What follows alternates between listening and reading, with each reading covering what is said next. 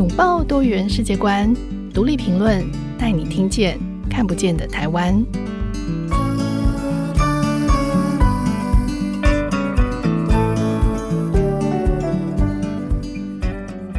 各位听众朋友，大家好，欢迎收听独立评论，我是节目主持人廖云章。今天我们邀请到的来宾是阮莲香老师。那阮莲香老师是谁呢？其实，在台台湾的这个越南语文化圈，大家都认识，都有听过林香老师。呃，林香老师在台大担任越南语老师，然后他十多年来其实也在台湾默默的这个孕育出一座这个新南向的人才库。呃，他教授的学生除了在台大、政大、警察大学、辅仁大学，还有很多的涉外的。政府的相关单位，其实莲香老师也常常把他自己的越南语的文化和教学这些内容，就是整理精华，整理写成书，所以他已经出过四本越南语教学的畅销书《大家的越南语》。那让我们欢迎莲香老师。嗨，新教，呃，云章老师好，呃，各位听众朋友大家好，啊、呃，我是阮莲香，那我的越南语名字叫 nguyễn 连亨。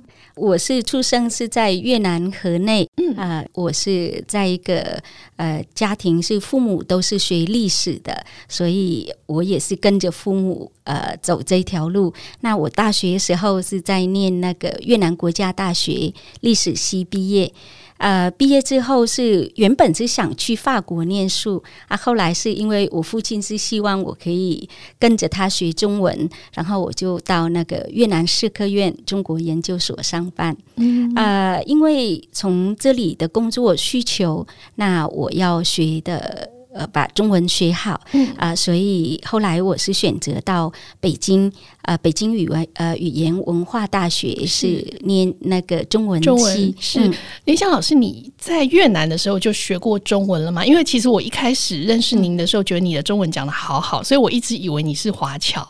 哦，谢谢。其实是在越南的时候，我只上过两堂课，两堂的。中文课，嗯，只有学一首，就是可能现在的比较年长的人才知道，是那个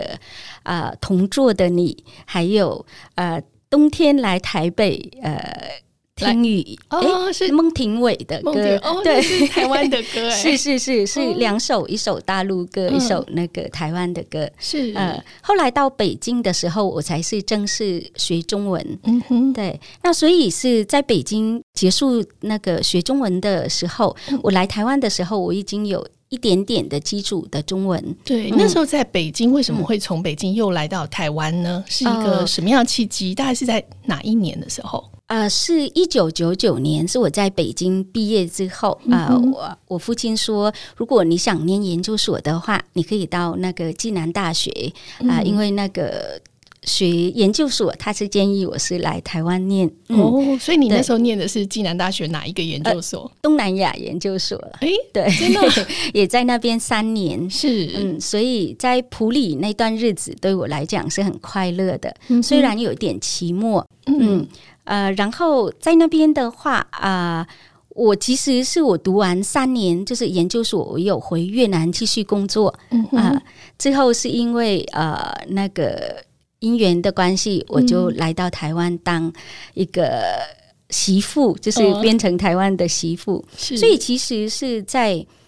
二十一年的转换当中、嗯，我觉得我也是经历过一些不同的地方，譬如是在。啊、呃，北京也是在、嗯、呃。台湾的普里、南投，还有后来是搬到台北来定居的。嗯、那身份也是从一个在越南的一个研究员，嗯、然后转换到一个留学生，然后当一个台湾的新住民。呃，也是当那个现在是扮演那个老师跟妈妈的角色。角色对，林翔老师有三个非常可爱的小孩，嗯、就是一个男生，然后另外是一对双胞胎的女儿。所以我我是非常佩服你，我觉得你可以在这么繁忙的工作里面，然后同时又就是同时要带三个小孩，就是时间管理和分配。呃，其实是相对来讲，跟其他的姐妹新住民的姐妹来讲，嗯，我是比较晚来台湾。嗯，二十七岁的时候，呃，才来到台湾来。嗯，然后其他姐妹通常是十八、十九岁。哦，对对是。然后，因为我那时候是想是说顺其自然吧，就先先工作，然后如果有小孩，就是顺着一起带。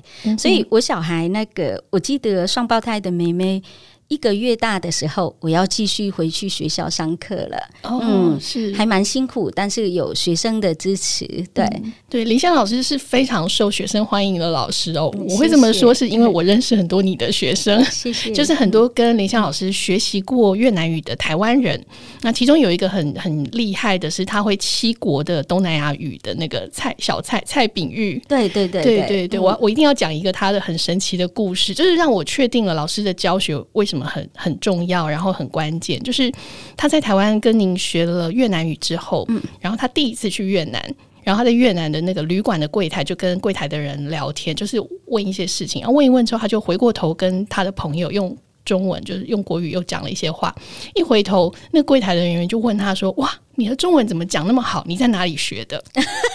然后所以原本以为他是越南人，对，对不对？他们原来以为他是 越南人，然后他就讲了这个故事。然后我们大家都说：“哇，你这个人实在太令人发指了，怎么可以把越南语学这么好？”然后他就说：“越南语很强调的是那个发音跟咬字，就是老师很强调在教他们这个。所以他那时候就说，他其实完全就是没有实际上跟真人接触的见，除了您之外，嗯但是他去到那边，他跟当地的人聊天什么，就完全都是没有没有。障碍的是没错，他现在讲的越南语，我们都以为他是越南人，嗯、呃，或者是他在他在网络上写的东西。是。我有一次就跟在他的脸书上还写说，你比越南人还是越南，对，真的？是。他真的非常热爱越南的文化哦，是对，所以我我觉得这件事情就很有趣，因为我知据我所知，在台湾的很多的越南语老师，就是现在因为台湾现在在一零八课纲之后，所有的小学都在学东南亚语，就是有。这个需求的话，嗯，那可是很多在台湾的粤语老师，他们原本是不懂华语的，嗯，所以像您这样子有两岸留学的经验的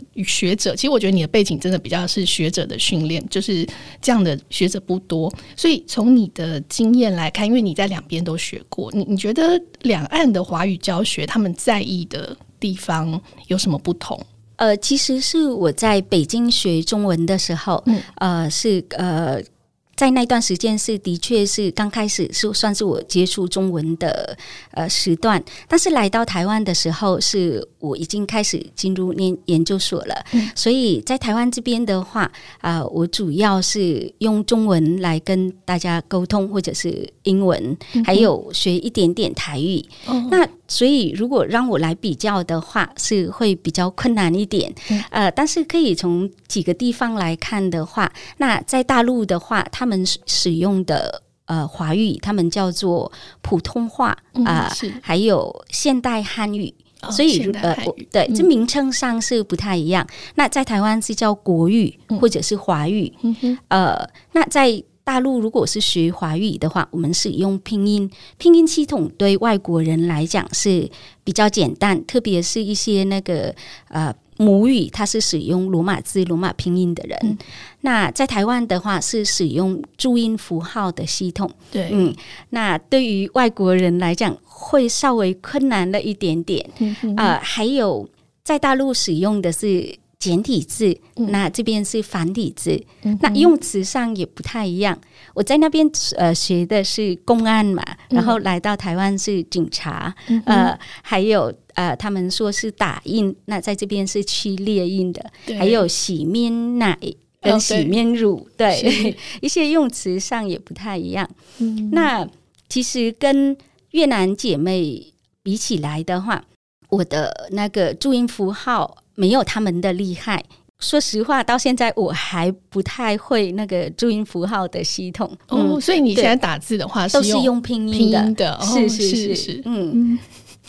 对，这件事情很有趣，因为我想你的养成，嗯、你的中文的学习其实起点是在北京，可是你后来来台湾念研究所。嗯、但是因为我这么多年跟你接触，我也都觉得你的中文咬字，嗯、或者是你的表达，就是你在脸书上的贴文什么，也都是很精准的中文，所以我自己就觉得很好奇。而且后来我还看到，呃，因为。你其实是精益求精，就是你不止在台湾就是教粤语，你还会回去越南受训。我记得大概在十年前，我有看到你有一次回去参加一个好大的就是国家的。二零一三年，对，嗯，对对对，八年前，对对，然后就很惊讶说，哇，那么多人，而且是越南政府办，就是专门训练海外的这个粤语教师，所以我自己还蛮好奇，就是呃，这种国家的粤语教师的培训，可以跟我们分享一下嘛？就越南政府是怎么去做这样子的海外教师的培训，而且他们是怎么在想这件事情？就说为什么要培训海外的粤语教师？因为其实你们都已经是当地人了，是，可是在越南政府的想法里。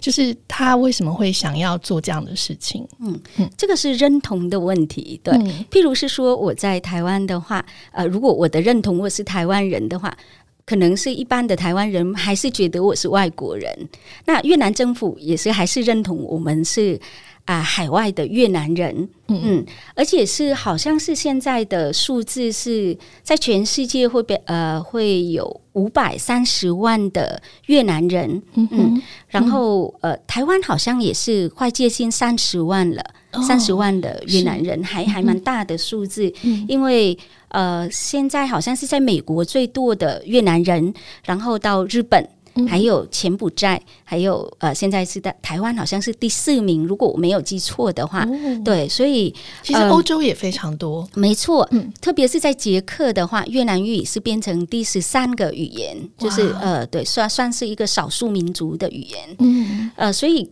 越南政府还蛮重视这一块。嗯、那从二零一三年开始，嗯，呃，越南政府的各部门，譬如是呃教育培训部。外交部，嗯，还有海外越南人的国呃国家委员会，嗯、呃，他们是共同举办一些那个培训课，嗯，然后从二零一三年到二零一九年，连续六年的时间，每一个暑假啊、呃、都举办这个活动，差不多一个月的时间，嗯、所以各国的老师，他们叫做核心的老师，嗯、核心老师对，可以登记，然后回去就是。受训练的，嗯、那呃，主要是呃，政府这边会支付一些经费，譬如是说呃，教材的课程啊，还有请一些专业的老师，呃，还有他们也是会安排我们住宿，嗯、呃，然后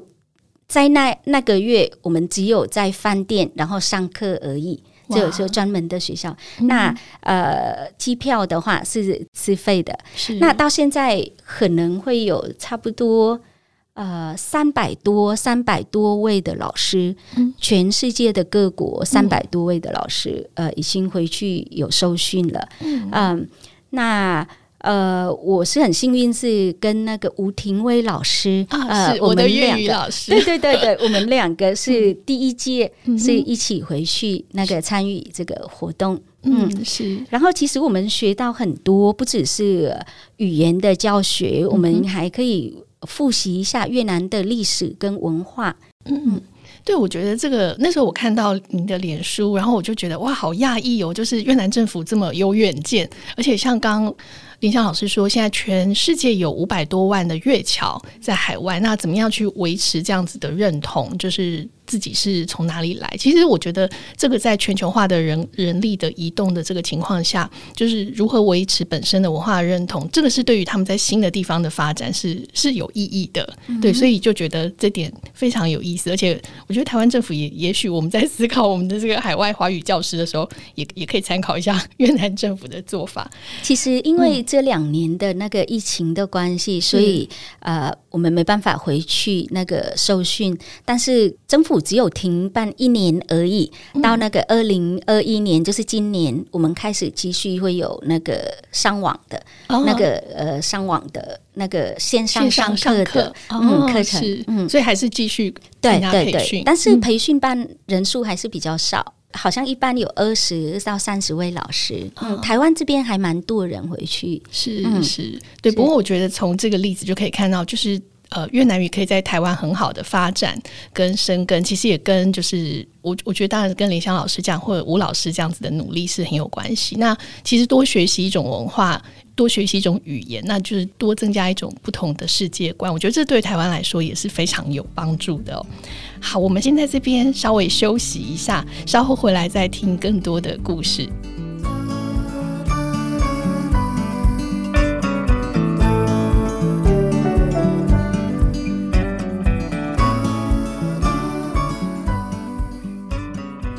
欢迎回到节目。今天我们邀请到的来宾是在台大担任越南语老师的阮莲香老师。不过，阮莲香老师前面刚刚有提到，他来台湾的这个过程其实是有点有趣。他一开始是留学生，而且他是留学过中国，又来台湾留学，然后后来变成台湾媳妇。那因为呃，阮老师的家庭背景其实是也是比较特别的。所以我记得有一次在跟你聊天，很多年前有一次我们在聊天，然后你就跟我提到说，哎，越南的小姐们会在正式的这个场合。穿国服，可是这个国服通常就是亮过相的衣服就不会再重复了，所以真是我听到的时候我就非常讶异，我说哈，那你们一件衣服只能穿一次，你你的衣柜要需要有多大？所以我我当时，但后来就知道一下老师的背景，就觉得啊，这我可以理解，因为就像林香老师的同学或者是很多他的朋友就会。就是昵称她叫莲香公主，因为莲莲香老师家庭的背景是很不错的。那可是我觉得在台湾，因为台湾社会大部分对于越南的认知就觉得它是一个发展中国家。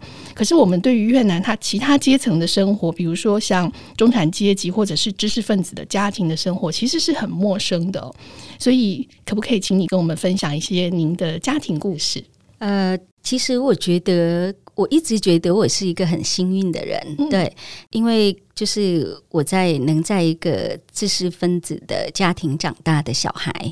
那我父亲是曾经是在北大留学，嗯、呃，然后妈妈也是越南国家大学的毕业，呃。其实他们的也是后来也是曾经到一些那个东欧的国家啊、嗯呃，或者是日本来呃留学跟教书呃，那我父亲也是有一段时间是呃在那个中国研究院当院长，嗯、呃，所以相对来讲我算是比较幸运的小孩。是，但是其实也是跟着越南的历史的。一些背景的变动，我们家庭也是、嗯、呃，那应该在台湾对于那个呃配给制的，大家对于这个字有认识吗？配给制 对，可能在我的年纪没有，但是配给制可能在五年级生或者四年级生，然后特别是如果他们是军工教，嗯，应该对配给就会比较有感受，或者是日剧时代，就我爷爷奶奶那个时代，他们就。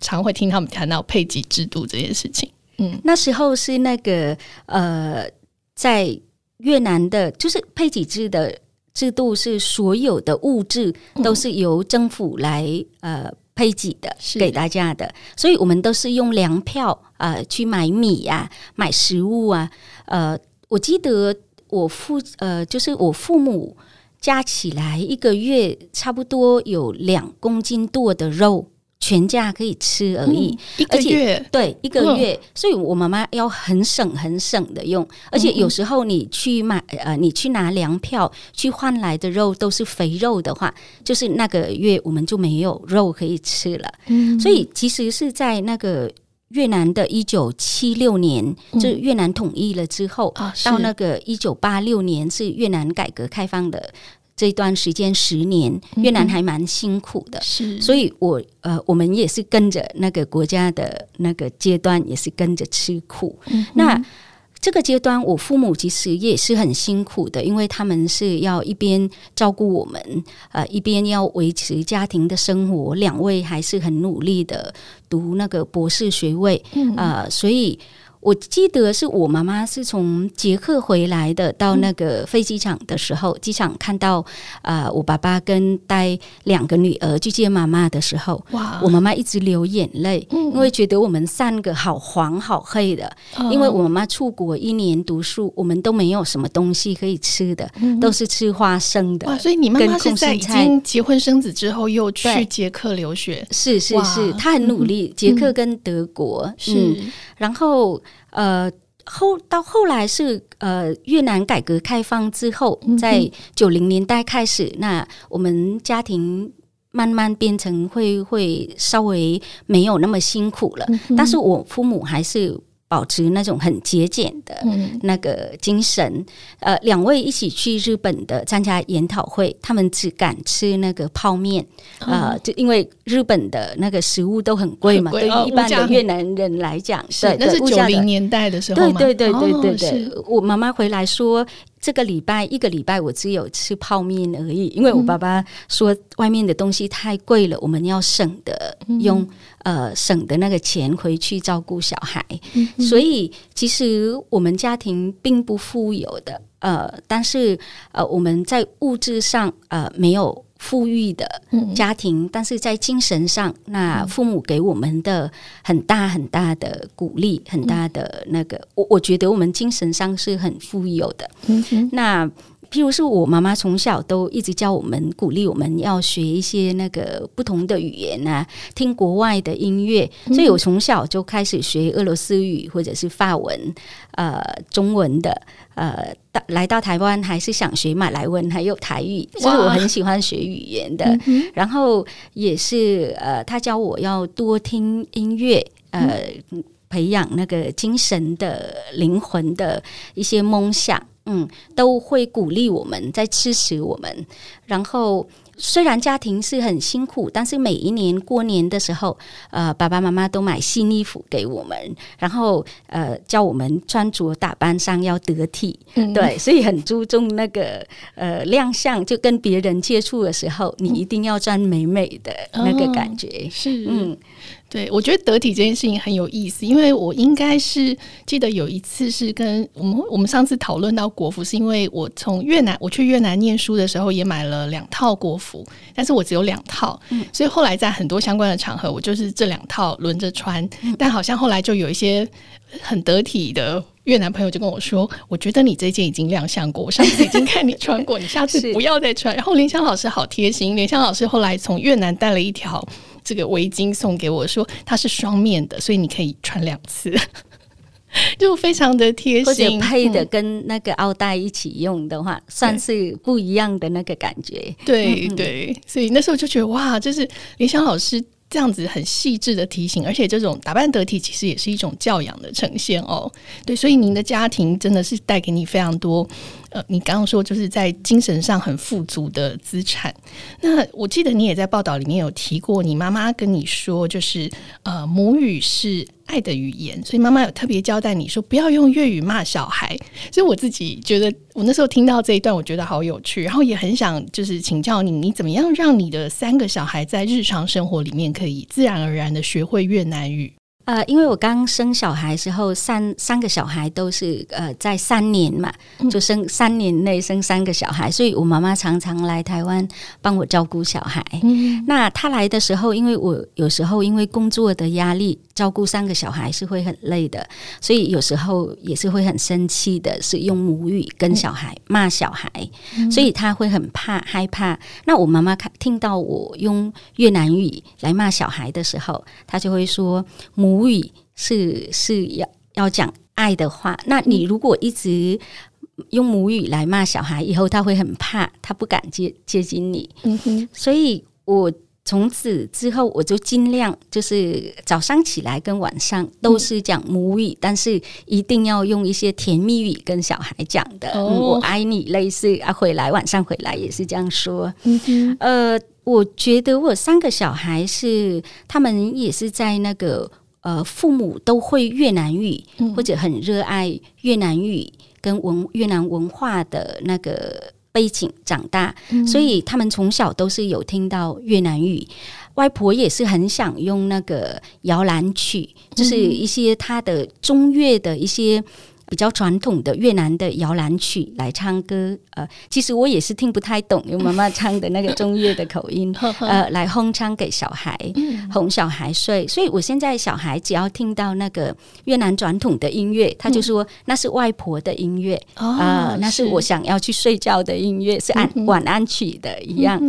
嗯，不只是外婆。呃，那个爷爷奶奶也是很鼓励小孩，就是学自己的母语，嗯、甚至于那个刚认识我的时候，爷爷奶奶还是向我学了几个简单的越南语的对话。第一个是我记得，第一个是新教，新教，新教是你好，还有感恩，呃，是谢谢，啊、呃，还有马通扎，马通扎是亲家母。啊、呃，因为他要跟我妈妈打招呼，哦、还有一句是新年快乐，因为祝猛那么是每一年他都要跟我妈妈讲，所以他一定要学了这四个简单的单字的组合，呃，然后。配上我妈妈也会一点点中文，所以他们在互动上基本上是没问题，一直说新早跟感恩，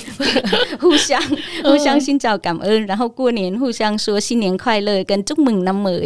那从那个爷爷奶奶的鼓励，小孩也是觉得是哦，爷爷奶奶年纪那么大也会想学这个语言，所以这个语言是快乐的，也带给他的快乐跟自信的。是那在学校的话。我小孩也是会有遇到那个很棒的老师，嗯、他也是请我小孩当那个母语的小老师啊、呃，然后去教歌班，每一个每一个礼拜教两分钟而已，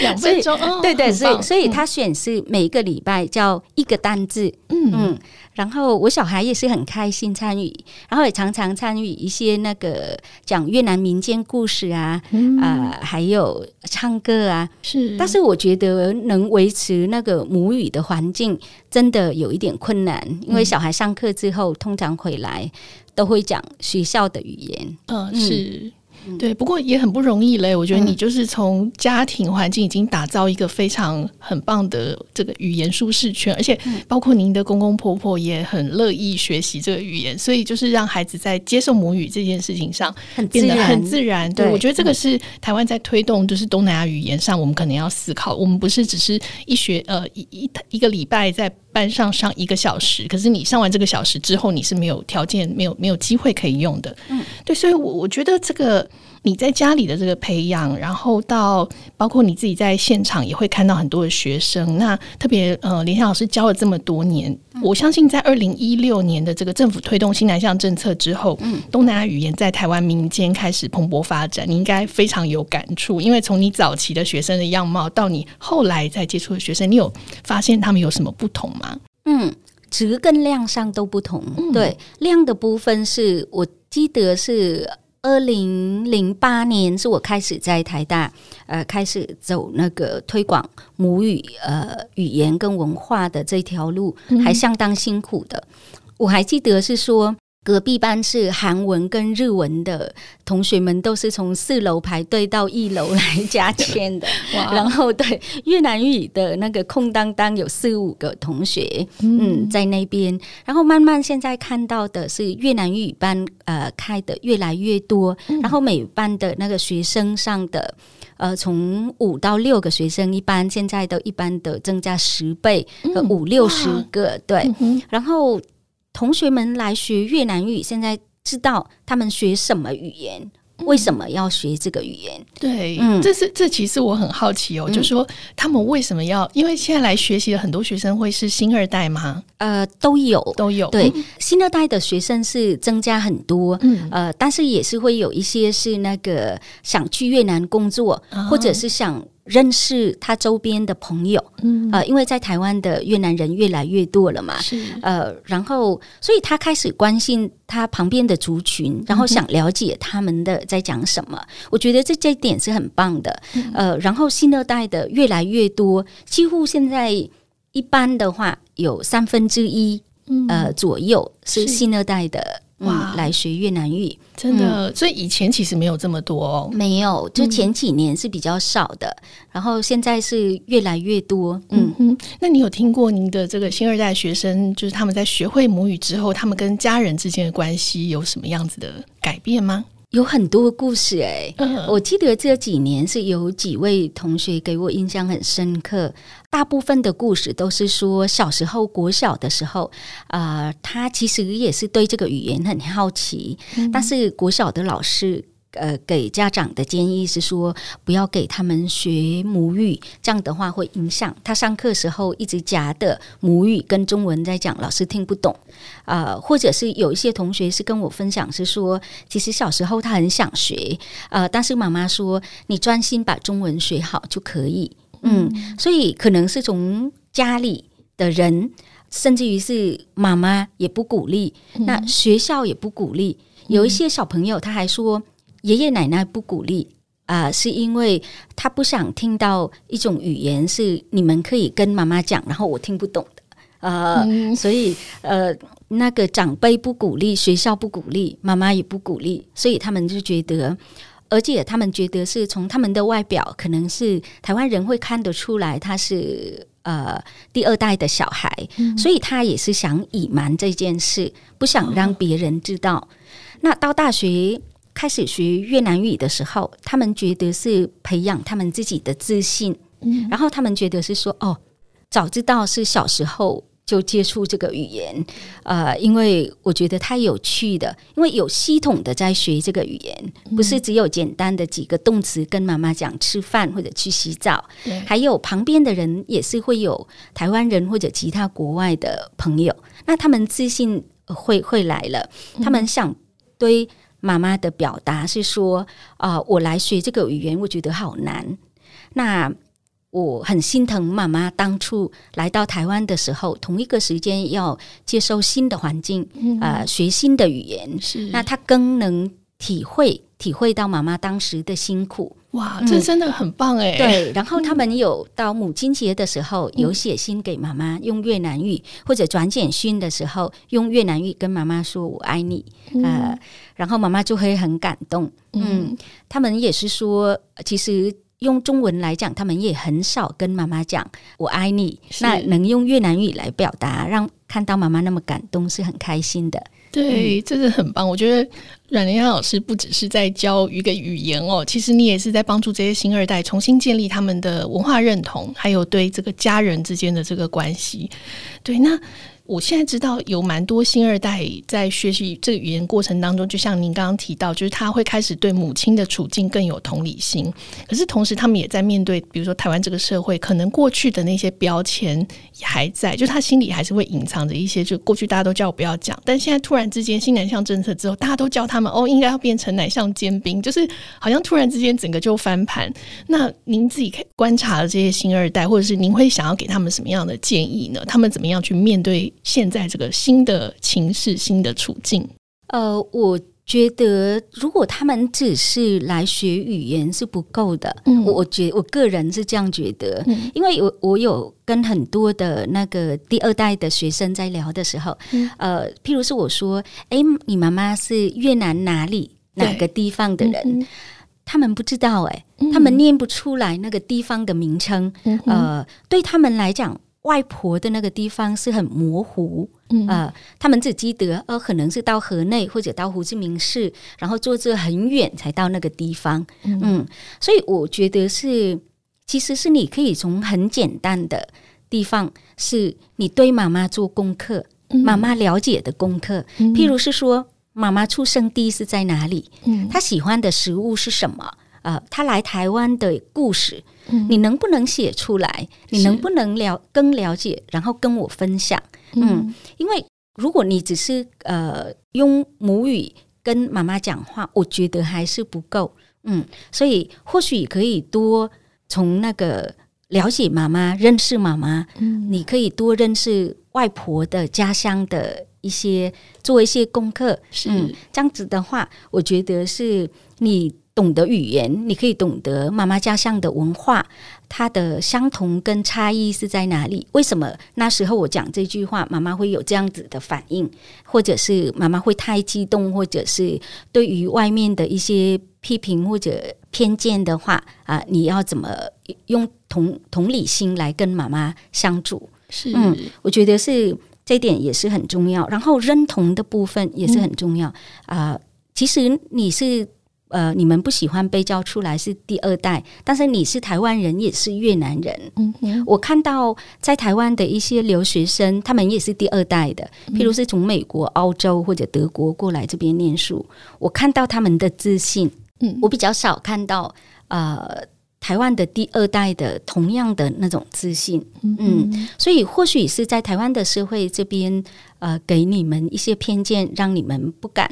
呃，不敢认那个外婆的家乡，嗯、还是是是什么原因？嗯，你要建立你。自己的自信是很重要，认同跟自信。是，嗯，你对于母国就是妈妈的家乡的文化啊、呃，如果你能够自信的话，你才可以说服呃其他的人认同你。嗯嗯，还有，我觉得你们可以自己就是第二代的小朋友可以自己创造一些那个呃妈妈家乡的那个族群，就是认识的。呃，族群，然后多跟他们沟通，可以交换一些呃妈妈家乡的新的东西，譬如是唱歌啊，唱流行歌啊，嗯、对不对？啊、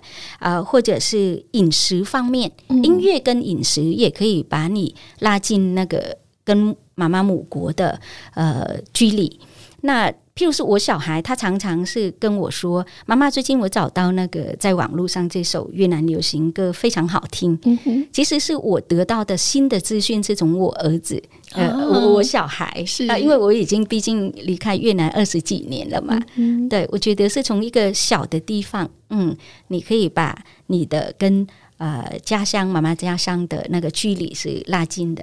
对，这这是很棒的建议！我很谢谢联想老师，因为其实您同时是一个老师，你你面对非常多的新二代，但同时你也是一位新二代的母亲，